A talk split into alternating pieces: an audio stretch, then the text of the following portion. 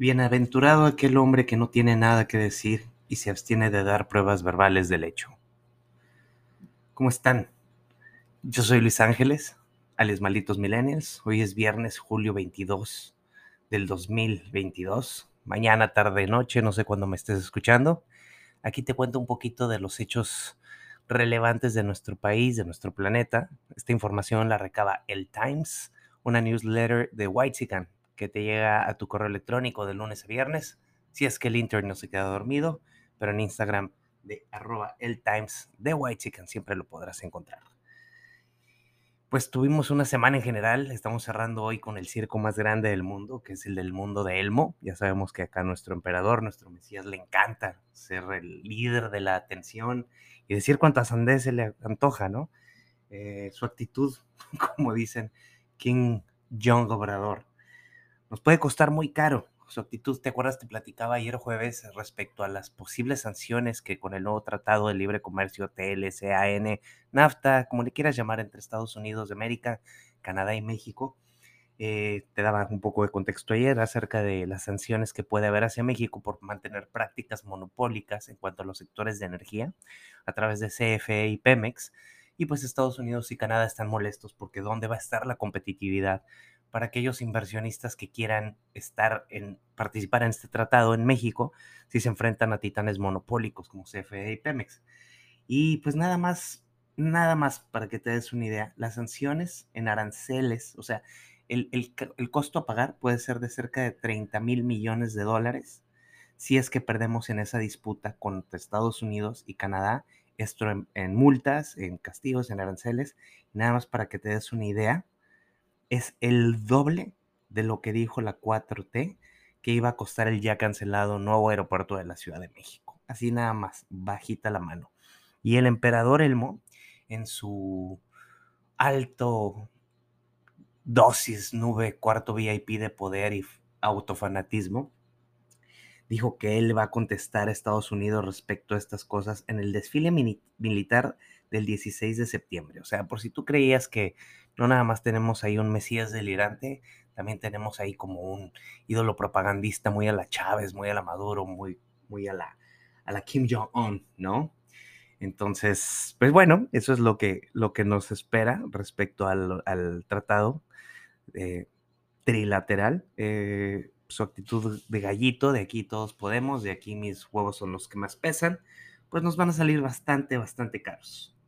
En fin, fíjate, no sé si te lo, te lo compartí, pero la periodista Reinaide Ramírez se paró en la famosísima o infamísima Mayanera y le dijo sus verdades a AMLO. A Elmo, perdón, discúlpenme, ese nombre aquí está prohibido. Aquí le decimos Elmo. Entre una de las cosas que le dijo es que su gobierno no era democrático que a él solamente le gustaban las alabanzas, pues solo deja pasar a chayoteros youtubers que le aplauden todo el tiempo, y es cierto.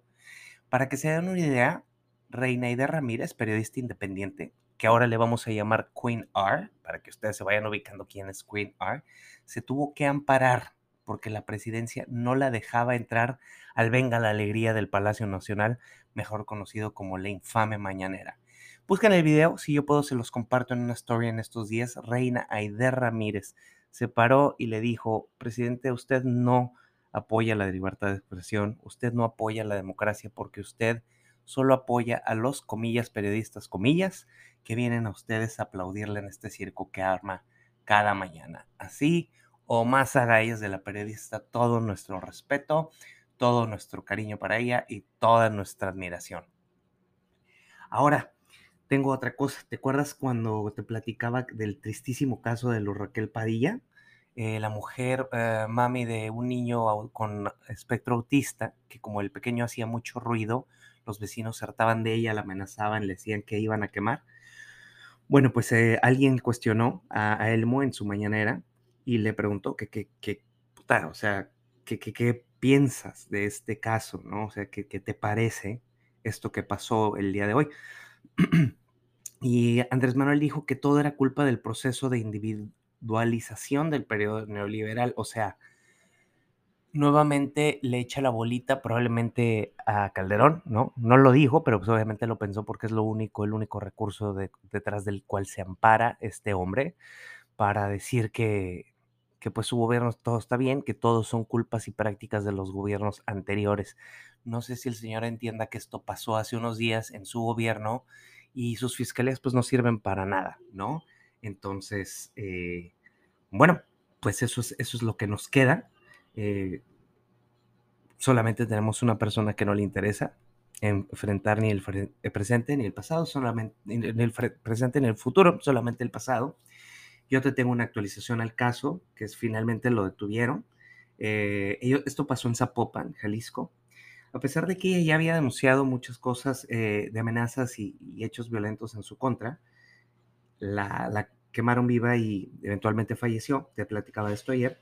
Pero menos ahora un juez dictó prisión preventiva para el sospechoso Sergio Ismael N., que obviamente siempre protegemos aquí en este país a los sospechosos de crímenes tan atroces y les ocultamos su, su apellido. Pero bueno, dicho vecino eh, la amenazó y la agredió en mayo y eventualmente se cree que él es sospechoso de, del caso.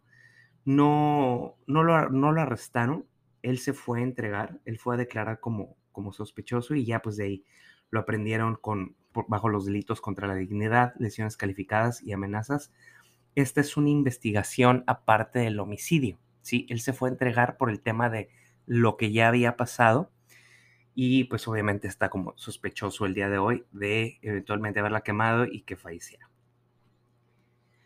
el desmadre que se le armó a nuestro tío Carlitos Slim Shady en medio de las vacaciones, porque pues llegaron los telefonistas y armaron una huelga en Telmex. Esto desde la privatización había sucedido, es la primera vez que pasa. Y pues según los trabajadores no han, tenido un cumplimiento de su contrato directivo, que esto que el otro salud. Telmex ya contestó que no necesita afrontar estas demandas, pues ellos están muy protegidos, tienen los contratos muy establecidos y que hay pruebas de que ellos están... Eh, desempeñando bien su labor de patrones. Entonces, bueno, vamos a ver que le salga todo bien al tío Slim, que no nos quite el internet, porque si no, ¿cómo les vamos a mandar memes? ¿Cómo les vamos a mandar estos podcasts? No tengo idea cómo vamos a subsistir. pero evidentemente este es un conflicto raro, llama la atención, pero no dudo que para el día de mañana, sábado 23 de julio, ya se haya resuelto, ¿no? Ahora, vamos a poner un poco más internacionales. Déjate cuento algo. ¿Recuerdas a Lula de Silva? Bueno, Lula de Silva está por buscar la presidencia para Brasil. Eh, en cuanto a encuestas, en cuanto a preferencias, le va ganando a Jair Bolsonaro y suena a que si él en efecto se anima para lanzarse como candidato presidencial por el Partido de los Trabajadores, le podría quitar el poder a Jair Bolsonaro.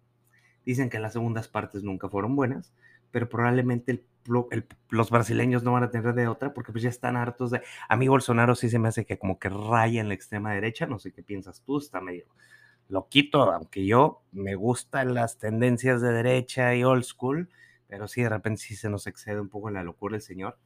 Las elecciones en Brasil serán el próximo 2 de octubre. Es, Lula de Silva, él gobernó Brasil del 2003 al 2010, fue muy querido por los, los brasileños y ahorita que el país está en una crisis tremenda, especialmente de inseguridad, pues podría ser que, que, se lleva el triunfo. O sea, hablábamos de, las, de que en estos años va a haber movimientos políticos muy interesantes. Eh, Latinoamérica ahorita ha ido por una izquierda muy guanga, ¿no? Está en Perú, está en Chile, dícese que en México son izquierda, que pues sabemos que no, pero este señor sí representa un movimiento un poquito más enfocado al, bienestar social, ¿no? Entonces vamos a ver qué tal, qué pasa. Y eh, están ya contratando unos, documental, unos documentalistas eh, anti-Lula, obviamente del lado de Bolsonaro, que, que es para, pues, digamos, erosionar su imagen, pero creo que el tiro se va a poner bueno por allá en Brasil. Entonces es una de las cosas que te recomiendo que estemos pendientes. Ya sabes que yo aquí te voy a contar de todas, todas y te voy manteniendo al tanto. ¿sí?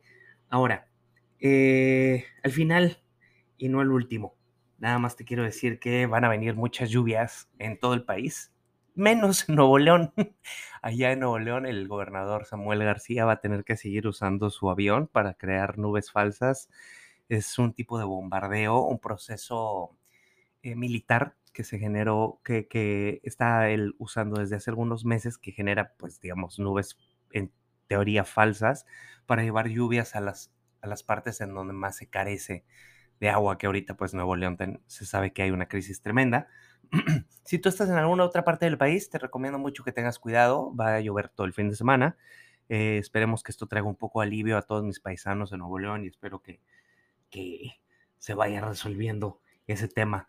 Eh, para todos mis paisanos de Nuevo León les mando un fuerte abrazo, que les sea muy leve. Sabemos que están en un momento muy grueso, no nada más de sequía, que hay una inseguridad creciente, que lo del caso de Bani y demás crímenes en contra de la mujer no se han resuelto, que tu jefe de seguridad pública, Aldo Fassi Suazua, que hizo buenas labores en otras administraciones, se retira por cuestiones de salud, en, teoría. Y bueno, me han dicho que por qué no había dedicado unos minutitos a mi gente de Nuevo León, aquí está. Realmente no... Eh, son, está muy status quo lo malo y eso siempre es muy triste de oír. En fin, espero que tengas un delicioso fin de semana, viernes cachondo, viernes de gozo, retoso, ahogo y desahogo, y que tengas, te entregues en los brazos del placer responsablemente, obviamente, que disfrutes mucho a los tuyos, que te disfrutes mucho a ti, que descanses, que te la pases de poca madre y a toda mi gente, poca madre, güey. O sea, yo digo de poca madre como chileno en vez de decir con madre, como decimos allá en el norte que te la pases poca madre con madre y chingón. Y a toda la gente de Quintana Roo, eh, les deseo que se les vaya levantando el changarro. Lamento mucho la pérdida de negocios. La Nao Tulum, eh, Coco Amor en Tulum. La tratoría también pasa a otras manos. Eh, Fried Chicken también cierra sus puertas. se habla de algunos otros negocios de alto calibre. No quiero confesar yo decir las marcas porque se me han platicado en una confidencialidad muy amable que yo agradezco y la, la, regreso a la cortesía con, con la misma confidencialidad, pero algo está pasando por acá, por Quintana Roo, está muy bajo el turismo, aquí en Tulum están cerrando muchos negocios, más de los que te acabo de decir, y no entendemos muy bien em, por dónde va. Eh, un hecho violento por acá un poco complicado, hasta que no tenga yo detalles buenos o fuentes periodísticas adecuadas.